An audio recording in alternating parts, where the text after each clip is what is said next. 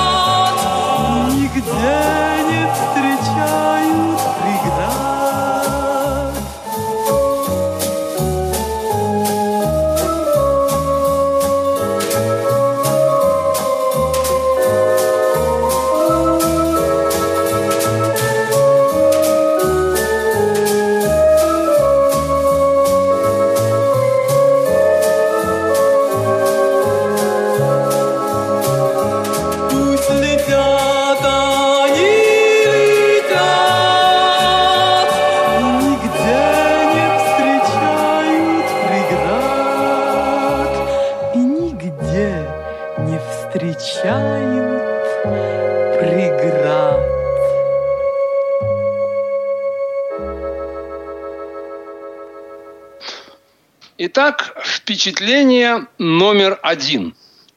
Где-то году в 70-м, 71-м в Тбилиси два э, музыкальных педагога, работавших в Дворце пионеров Тбилисском, решили э, совершить некий оригинальный проект, поскольку был такой застой, было так все грустно и скучно, они решили немножечко блеснуть.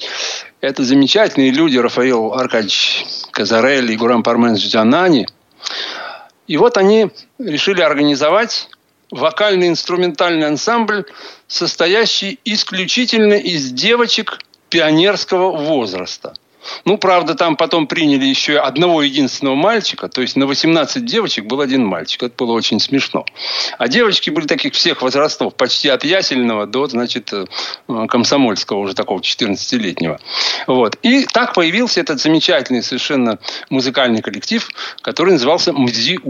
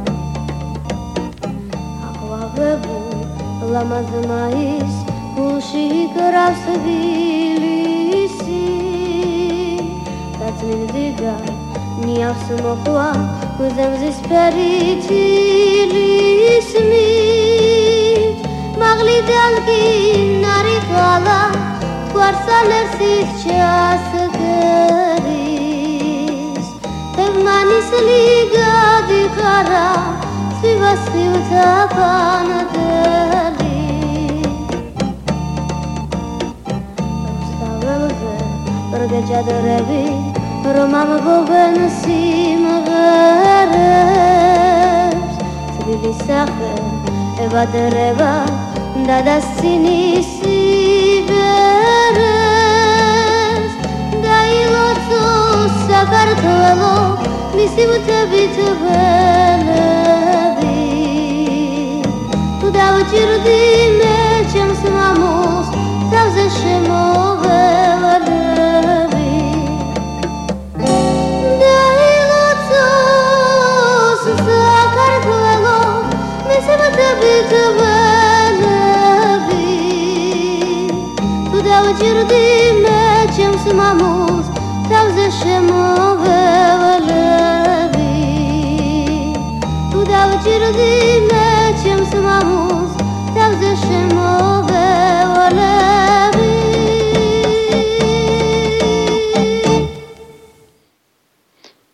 ребята, как я все-таки люблю грузинский язык. Это просто вот, ну, как мне вот не удалось его в свое время выучить? Это божественно. Эти 28 согласных, эти фонемы, это это прелесть. Это божественно.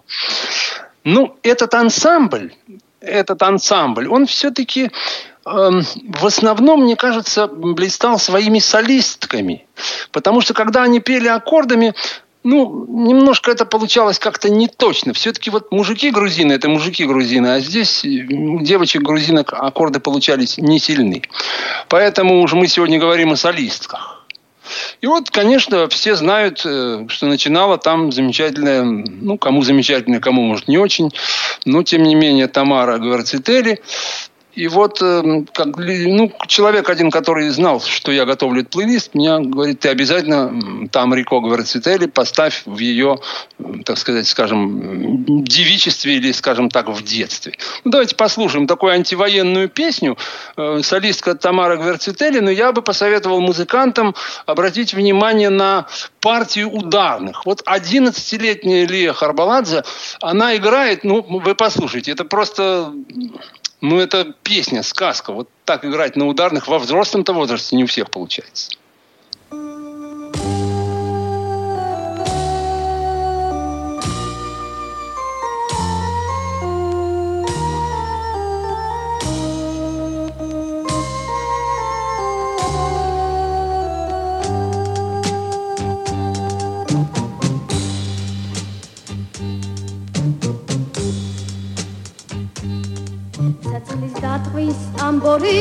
შავი სიკვდილის თარეში დაცრემლი არ განაგონი კეთილღი მილის წყარეში აკნები გადამწვარია გადაფრენი დამძრედები ეს მიწაშვეზე მწარია დაღაღადებენ დედები.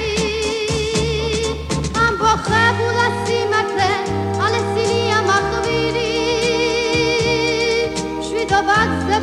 გადაძებს ქვეყნებზე გადადახილი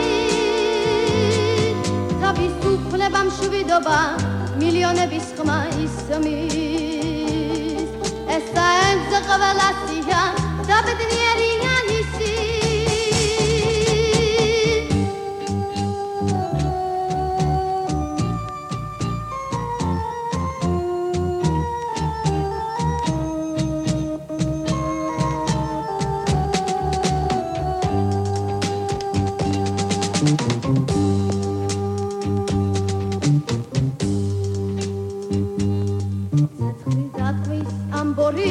შავი სიკვდილის თარეში დაცემენი არ განაგონი კეთილღი მირის წყალეში აკუნები გადამწვარია გადაფრენი დანდრედები ეს მიწაშვეზე მწარია დაღაღადებენ დედები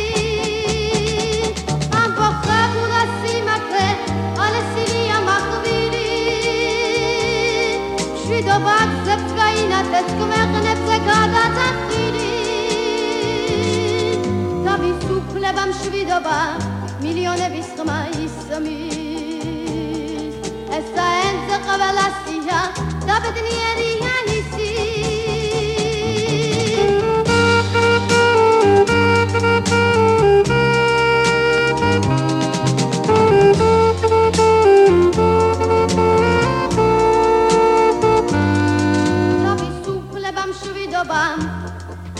i suhlebam švidobam, da bedni heli.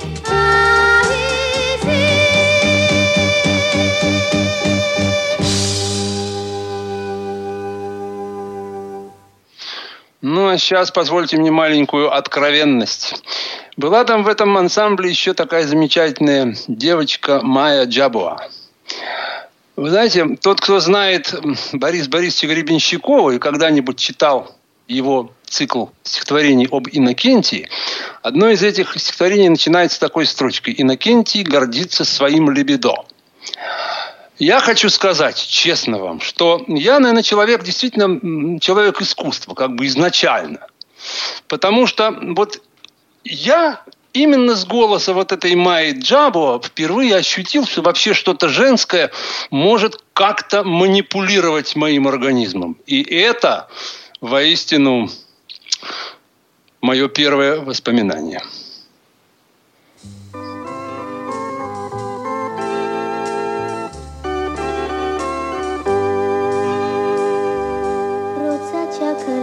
ჯადრებში ლამბიონების ნათება შენი წარსული ქალაქო მე თვალწინდა მეხატება ზღაპარია თუ ნამდვილი ვინ მოიგონა ვიდიცის არის მეორე ლეგენდა რატომ დაგერქვა თბილისი რატომ დაგერქვა თბილისი ბარში ულები მწვანეა გზაში თოვლიაზე განავ ხალხი წვილი და მზე სვილი ესაა ჩვენი ქვეყანა. ოდა ამბობენ სახელად მიტომ გიწოდეს თბილისი ზღვაპარია თუ ნამდვილი ვინ მოიგონა ვინ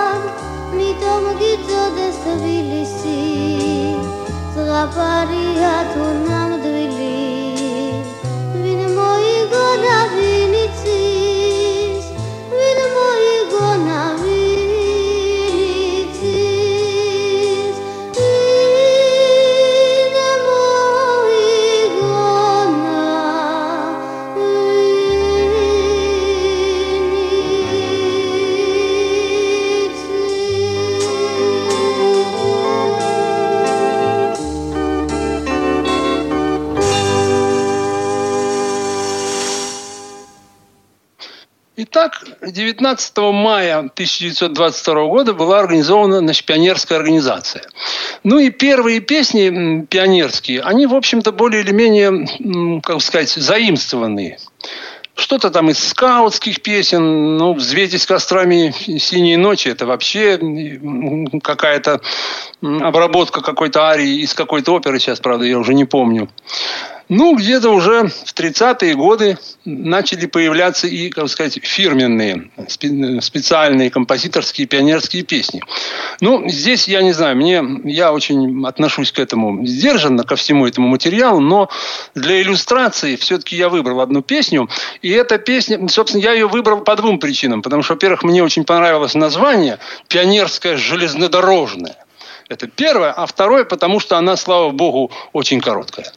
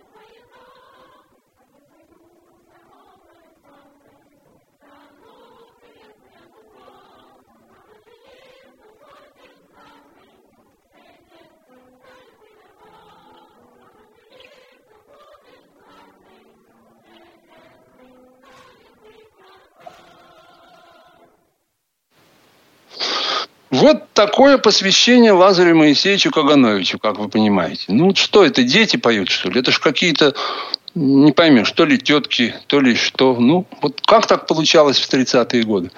Ну, да бог с ним. А вообще вот в наше время уже, вот, ну, я, я считаю, говоря слово «наше время», я говорю в сегодняшней передаче, имею в виду 70-е годы, как вы понимаете. То есть я имею в виду свое пионерство. Я помню, что мы вот вступали в пионеры еще ну, я бы сказал, с удовольствием. Потому что для нас это было некое, ну, некое событие. То есть вот э, э, это не было ни, ничем политическим, хотя, в принципе, я помню, что даже вот на тот момент, на третий класс, ну, мне уже как-то немножко крепко поднадоело вот это постоянно звучащие там Ленины и все эти лозунги. Ну, ну ребенку хочется движения. А какое движение, когда все одно и то же? Нудят и нудят и нудят. И я помню, мы вот с моим другом, уже не раз упоминавшимся в этой передаче, но действительно был мой лучший друг в ранние школьные годы, Валерка Кудряшов, мы с ним даже были какое-то время в совете дружины. И этот совет дружины э, наша пионер-вожатая тогдашняя, ну не буду упоминать ее имя, в Суе, может, она этого не захочет. Тем более то, что я сейчас скажу она организовала некую такую вот внутреннее государство в государстве, в государстве, еще в государстве. То есть это вот как бы совет дружины, это была некая такая совершенно закрытая элитарная структура. У нас там были всякие капустники, арбузники, морковники, помидорники. В общем, черт знает, что у нас там не происходило. И, конечно, окружающие классы, ну, они не, не очень, видимо, это все нравилось. Вот. А нам, я помню, мы с Валеркой поначалу были очень довольны, хотя и даже работали что-то там какое-то время. Потом, правда, нам это довольно быстро уже надоело, и я помню, через год это уж какой четвертый класс был, поехали мы на Аврору принимать кого-то в пионер. Ну, понимаете, на Аврору. Пацанов привезли на Аврору. Ну, какие к черту там пионеры? А тут какой-то мужик задвинул какую-то речугу там. И было понятно, что эта речуга минимум на полчаса пойдет. Я Кудряшову говорю, Кутя, тут дверь за углом такая, давай туда нырнем, ну их пока они тут это базлают. Вот. И мы туда, в эту дверь, значит, тихонечко нырнули, а знаете, как на кораблях, это там дверь и сразу лестница вниз.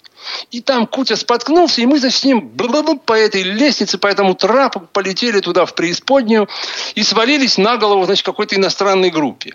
Ну, это очень, наверное, было эффектно. А мы с Кутей всегда смотрелись очень смешно. Он такой маленький, толстенький, а я длинный, категорически тощий. И вот мы в белых рубашечках, в галстучках, в эту иностранную группу прямо в середину. Они довольны. Они нам что-то по-своему лопочут, мы им что-то по-своему, с ними там ходим. А наверху уже полундра, двое слепых пионеров потерялись. Выловили нас из этой иностранной группы, шпионаж, ля-ля-ля. Вот.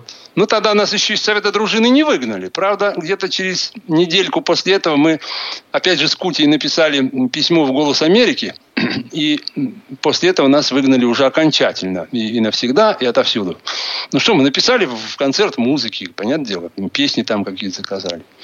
Ну, а если уж говорить об тем, чем вся эта эпопея вообще закончилась, то когда мы с тем же Кутей залезли в разливе в ленинский шалаш – там, там же памятник вот стоит э, каменный и шалаш э, травяной. Но мы городские ребята, мы не знаем. Вот мне было интересно, как это колдобина устроена. Все. Никакой антисоветчины. Ну и мы с Котей, значит, залезли. Ну, это там уж вопрос стал вообще об исключении школы, антисоветская выходка, в общем, что-то такое совершенно невероятное. Ну ладно, что-то я разболтался на эту тему. Вот, давайте сейчас послушаем один трек э, довольно не очень хорошего качества, но э, услышав концовку, вы поймете, почему я обратился именно к этой записи.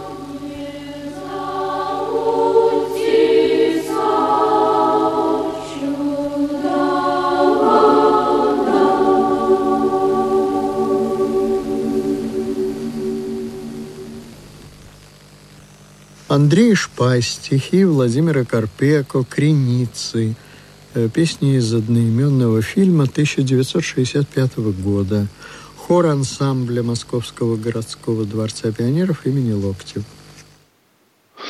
Вот ей-богу, если бы я был на месте этого своего странноватого тезки, я бы, конечно, обязательно дал бы все-таки орден за заслуги перед Отечеством Виктору Витальевичу Татарскому, потому что это действительно уникальная ситуация. Ведь вот вы подумайте, с 31, с 31 января 1967 года перезвоните после шести, я в прямом эфире. Нормально. Вот.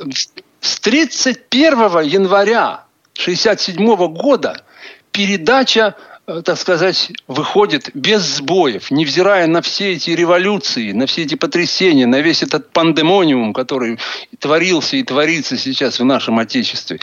Вот кто действительно заслуживает этого героя. Ну и, конечно, этой песней мы помянули Андрея Ишпая, совершенно замечательного композитора, тоже в мае. Ему был бы, сколько это уже, 94 года. Вот. Ну и недавно нас покинул Евгений Крылатов. Тоже вот так часто бывает, отметили юбилей, и вот раз-два, воспаление легких и до свидания. Давайте послушаем сейчас одну из самых ранних песен э, Евгения Крылатова. Ну и это очень такая оригинальная запись. Я, собственно, даже не буду ее представлять. Вы сейчас сами поймете, собственно, в чем ее оригинальность. Крылатов. Слова Шеферана. «Ласточка» исполняют Света Цветкова и лауреат Московского фестиваля искусств пионеров и школьников Алеша Бычков.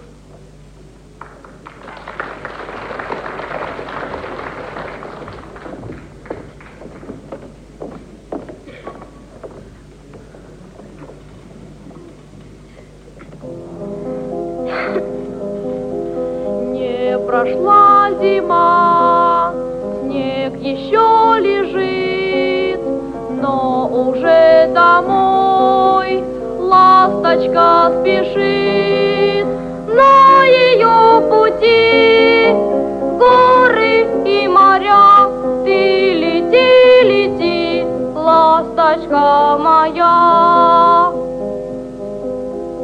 Нет порою сил, труден перелет, только как весна нее придет. Будь ее гнездо трижды золотым, то далекий край не назвать родным. Не прошла зима, не прошла зима, и земля бела, земля бела, уже вдали, уже вдали машут два крыла пути. Горы и моря, ты лети, лети, ласточка моя. Ты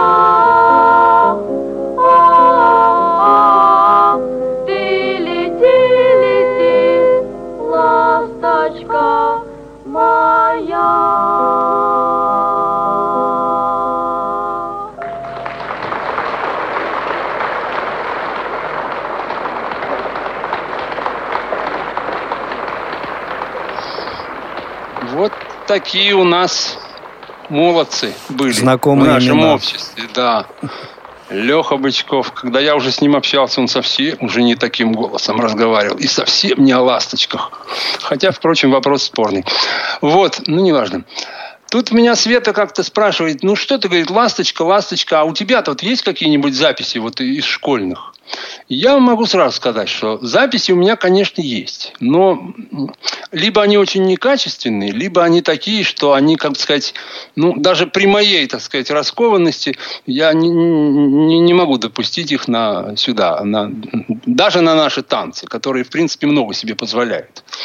А вообще хочу сказать, что вот наш класс – это вообще особая статья. О нем бы специально когда-нибудь сделать передачу. Вот когда мы выпустились в 81 году, то я э, от многих и учителей, и учеников потом слышал, что без вашего класса в школе стало пусто. Ну, в чем это уж феномен нашего класса, я не знаю как говорится, что называется, сам себя не похвалишь, это как бы вопрос другой. Но, ну, действительно, специфическая у нас была компания. У нас, например, классы же в наших школах маленькие. Ну, вот у нас, например, сколько было? 13 человек. Из них только один не играл на гитаре, например. То есть я всегда мог зайти в класс все время, я точно знал, кто это играет, потому что каждый играл более-менее по-своему. Потом, например, в Доме культуры у нас в конце года проходили такие конкурсы «Таланты среди нас». И вот в 1981 году в этом конкурсе участвовал шесть человек из нашего класса, и один, Генка Яковлев, не участвовал, потому что в последний момент вдруг забоялся. А то бы было и вовсе семь. Понимаете, э, специфика нашего класса заключается в том, что он был э, практически однополый. Ну вот как-то не настрогали слепых девочек в этот год. И получилось так, что, например, третий класс мы учились только одни пацаны. А в четвертом к нам пришла вот наша замечательная Наташа Иваненко, ныне Муравьева, которой теперь так много в Ютьюбе. Вот. Э, и вот она с нами воевала практически до, до выпускного вечера. Уж как она с нами справлялась, это надо у нее спросить. Ну, в общем, это была банда. Банда без вожака. Вот что очень важно. У нас не было вожака. И вот эти самые бандитские годы, вот пятый, шестой, седьмой классы, ну, это же вот мы, вот эти годы были все время в школе первыми по, э, по успеваемости и последними по поведению. Ну вот что ты с нами сделаешь? Вот идет какая-нибудь пионерская линейка. У нас был пионерский отряд «Спутник». Вот начинается. Отряд «Дружба», отряд «Факел», кстати, неплохое название для пионерского отряда, вот по теперешним меркам. Хотя мы тоже тогда знали этот английский глагол, но никогда нам не приходило в голову это отождествлять. Факел. Дятел, тетел. Вот, в общем, короче, вот пионерский отряд, значит, отряд дружба, отряд факел, отряд, и тут мы смутник. И нас сразу выгоняют, и все это мы бежим, это все так замечательно. И потом начинают говорить про то, что мы самые первые по успеваемости. Или духовой оркестр, например. Гордость школы, духовой оркестр. В оркестре 13 человек. 7 человек из нашего класса. Ну, вот помню, какое-то было на большой перемене там малый педсовет, и все-все-все учителя были, значит, в этой самой, в учительской. И тут вот не помню, кто это из нас придумал. Наверное, коллективно придумали. Значит, мы потихонечку взяли, значит, эти свои трубы. Валерка Рукавишников взял даже большой барабан. Это был героический поступок. Тихонечко подкрались под дверь учительской. Там, значит, директор что-то распинается. И вот у нее маленькая пауза. И мы как жарахнули похоронный марш. Ну, вы же понимаете. И что самое главное, что шарахнуть-то мы шарахнули. И буквально через несколько тактов мы побежали. Вот парадокс детской психологии. Ну, чего бежать? Ведь каждому ясно у кого трубы, кто играет, кто мог это все устроить. Но, но все равно побежали. Да? Вот потрясающе. Особенно Валерка Рукавишников, как бежал с большим барабаном по лестнице вверх. Это была какая-то фантастика. Я помню потом наш, наш руководитель духового оркестра, совершенно блистательный музыкант Алексей Александрович Бурнов, великолепный пианист, замечательный джазовый композитор. Вот он нас ругает, отчитывает там, что, мать, устроили, мать, что у меня клуб, что ли, мать. Он такой матершинник был страшный, матерился прекрасно, так, очень здорово. И вот он нас ругает, а я-то чувствую вот внутри, что он счастлив, что вот у меня какие ребята, ничем их... Понимаете, это потрясающе. Вот, вот. И вот этот вот наш класс. Все время у нас что-нибудь, все время мы были где-то в эпицентре каких-то ситуаций. Все время мы были в эпицентре что-то, ну, в общем, ой, потрясающе. Поэтому записи наши тоже такие же, ну, они ближе скорее к нашему поведению, чем к нашей успеваемости. Не совсем эфирные. Да. Вот. Ну, а что касается детской песни, то я все-таки в своей жизни немножечко приобщился к детской песне. И было это в 96 году когда значит, Светлана Ветрова, э, Владимир Сапогов и я записали детский альбом, который назывался «Песни солнечных зайчиков».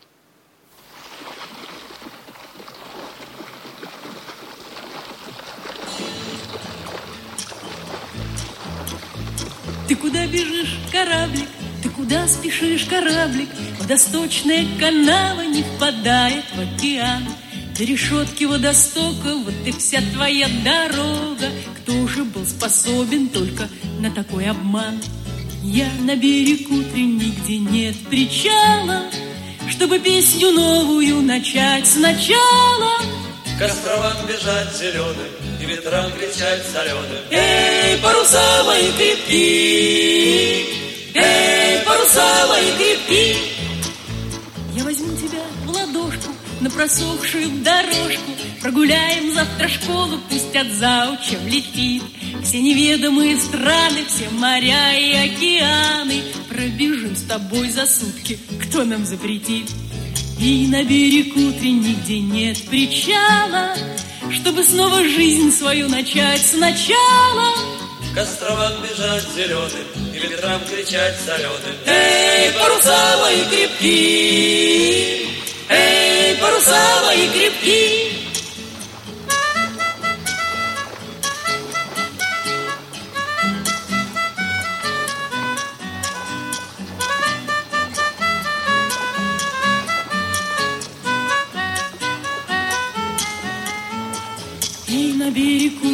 Где нет причала, Чтобы снова жизнь свою начать сначала.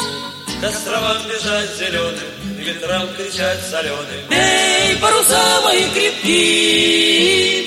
Эй, паруса мои крепки! Хорошая у меня была все-таки гитара. Вот этот прием запястьем так щелкать классно. Вот. Ну а вообще, честно, коль уж у нас сегодня такие откровенности, то я эту сессию, я вам скажу, чуть не завалил. Сейчас я вам расскажу по секрету. Дело это было в марте 96 года. И тогда вот многожды уже упоминавшийся мой друг и наш певец замечательный Анатолий Торопа был как раз в больнице. И вот в день этой сессии я с утра как раз пошел э, к Толику в больницу, и вот врач мне как раз сказал, что все, кранты, максимум три месяца, четвертая стадия, и, в общем, все кончилось. И после этого врача я пришел к Толе в палату, а Толя как начал еще, как спина. Ой, Вовка, надоело, все, не могу, вот я выйду, мы с тобой дадим дрозда, мы тут весь Ленинград на уши поднимем.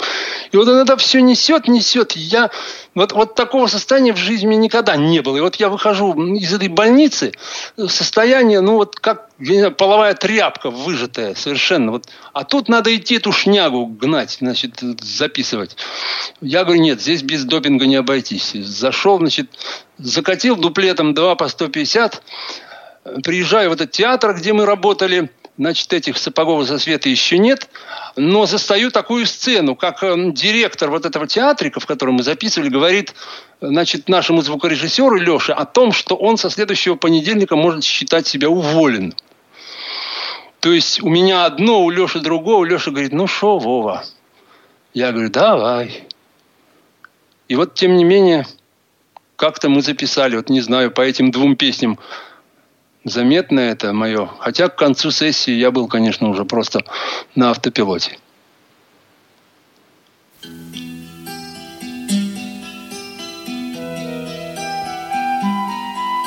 Построю дом себе я из консервных банок И ярко-красное сошью себе пальто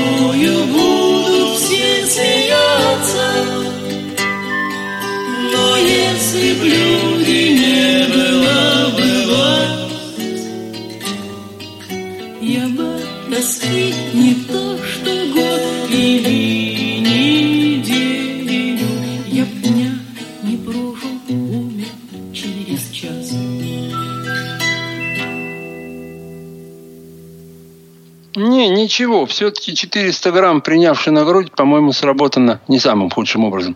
Ну ладно, проехали. Хочется еще в этой передаче вспомнить о том, что вот мы слушали, значит, вот этот самый совершенно отстойные вот эти гротесковые вещи э, 30-х годов, но э, потом уже в послесталинское время все-таки как-то пионерская песня стала лучше. И вот здесь очень хочется э, вспомнить замечательного композитора Юрия Сергеевича Чичкова, э, который, он и взрослые песни писал, но что-то у него с ними как-то вот, э, я думаю, вряд ли кто-нибудь вспомнит что-нибудь из его взрослых песен. Но то, что он был вот именно создателем и организатором вот этой так называемой пионерской лирики, ну, все там у него это от чего же, от чего же, от чего же, и вот это там школьная страна, вот это там эм, песня совершенно великолепная, куда, где, где мамы приводят за ручку сюда. Великолепно сработанная песня. Поэтому пусть все-таки одна из его песен прозвучит и сегодня.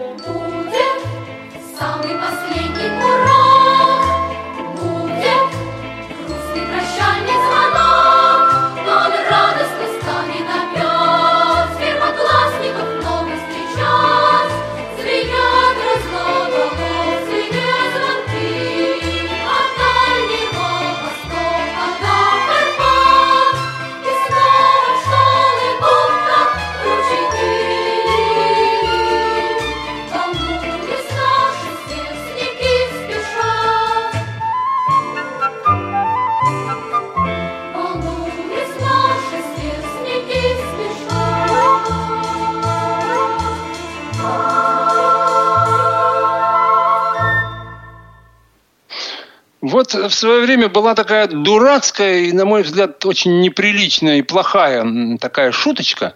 Это вот вопрос был такой, чем Эллингтон отличается от Силантио? Не знаешь, Игорь? Нет, честно говоря, не ну так вот отличается Так тем, что Эллингтон дюк, а Силантьев дюк.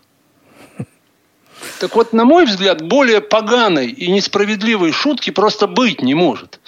Потому что Юрий Васильевич Силантьев – это, конечно, величайший деятель оркестра, величайший знаток оркестра, величайший дирижер. И, э, что самое главное, он, конечно, еще был очень выдающимся психологом, потому что, ну ведь вот э, в этот оркестр, конечно, попадали люди, которые э, идеально читали ноты, это был первый критерий, но это совершенно не значит, что они хорошо играли. Вот э, здесь вы слышали в конце, кто соображает, там был несколько тактов в конце полиметрических, э, три четверти с, чет- с четырьмя четвертями.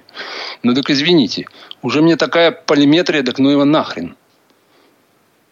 А ноты ведь, небось, читают идеально. Ну вот, этого недостаточно. Итак, снова в мою любимую Грузию.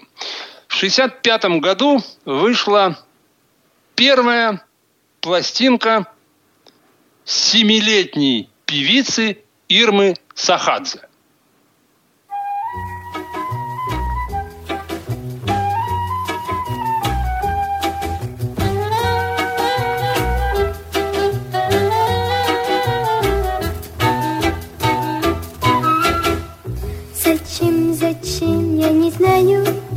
Зачем кричат попугаи, зачем, зачем, я не знаю, зачем. Зачем арбуз полосатый, зачем медведь косолапый, зачем, я не знаю, зачем,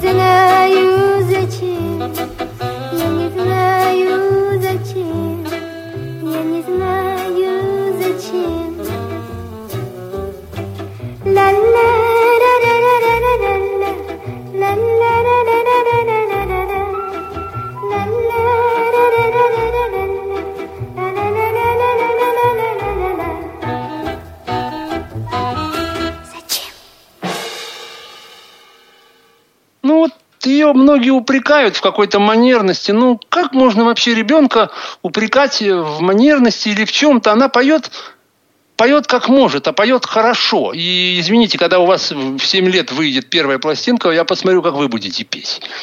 Вот. И так продюсировал ее ее дядя, еврейский дядя Константин Перзнер, который на тот момент руководил там каким-то большим оркестром в Грузии.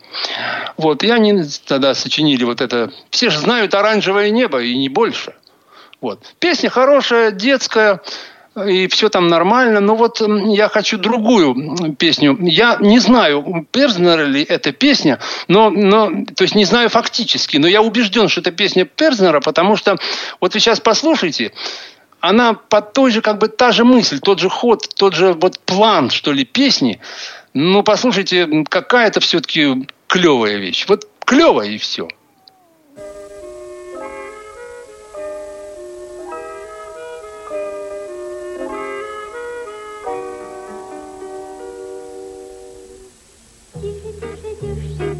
На крыше, тише ветерник пути. Дождик, дождик, дождик, будь потише, нашу маму не буди. Каждый день у мамы дел немало. Ты ложись, ложись пораньше, мама. Баю, бай, маме, баюшки, бай. Отдыхай, отдыхай, Во сне, словно в сказке одной, Поменяйся годами со мной, И тогда станет маленьким папа, Ты гуляй день за. Я куплю тебе, милая мамочка, целых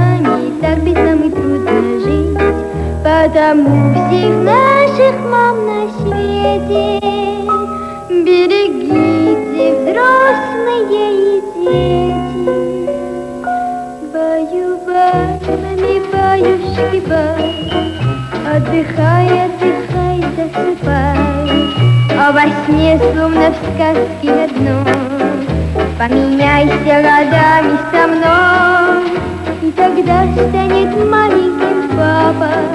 Ты гуляй вместе с ним в зоопарке. Я куплю тебе, милая мамочка,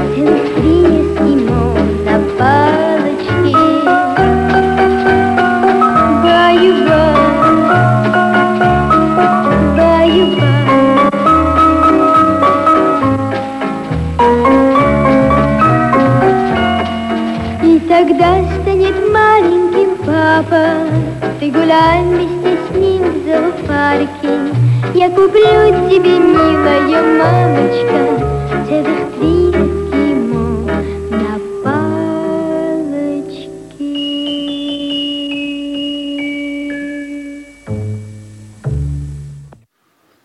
Ну, там были разговоры какое-то время, что вот это типа русский вариант этого Робертино Лоретти. Конечно, это-то все, пожалуй, перебор, но вот сейчас мы подошли к одной песне, к замечательной. Собственно, вот, вот как спрашивают, как возникают, у меня вот тут спрашивали, как возникают плейлисты. Так вот, собственно, всю эту панихиду я замутил по большому-то счету вот из-за этой песни, которая сейчас прозвучит.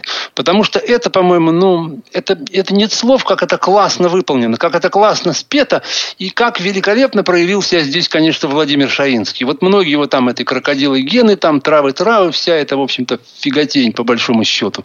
Но вот, мне кажется, все-таки лучшая песня Шаинского и лучшая песня Ирмы Сахадзе. И в молодости, и в старости.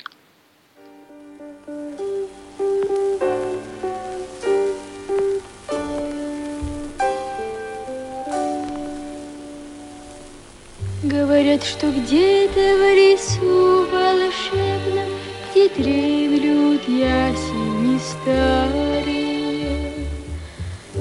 Ходит олененок веселые пампы С глазами карими,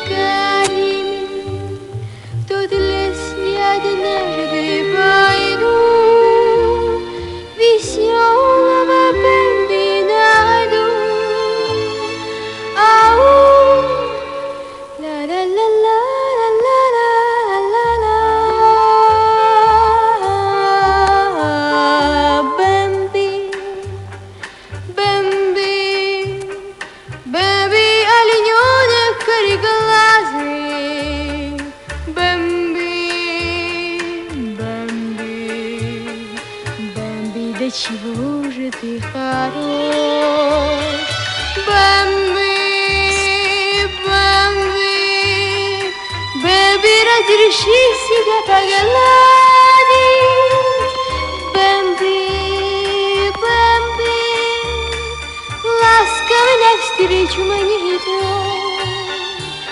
ласково навстречу мне идет.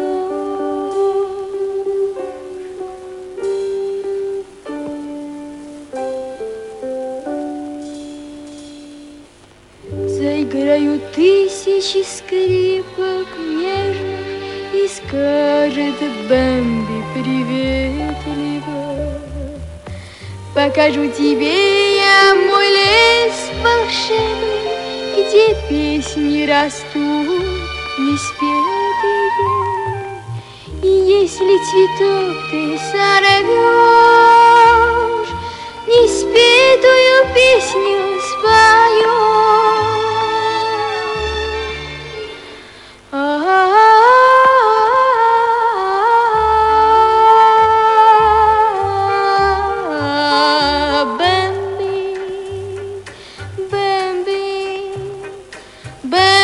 пришел ко мне из сказки. Бэмби, Бэмби, сказку сочинила эту я.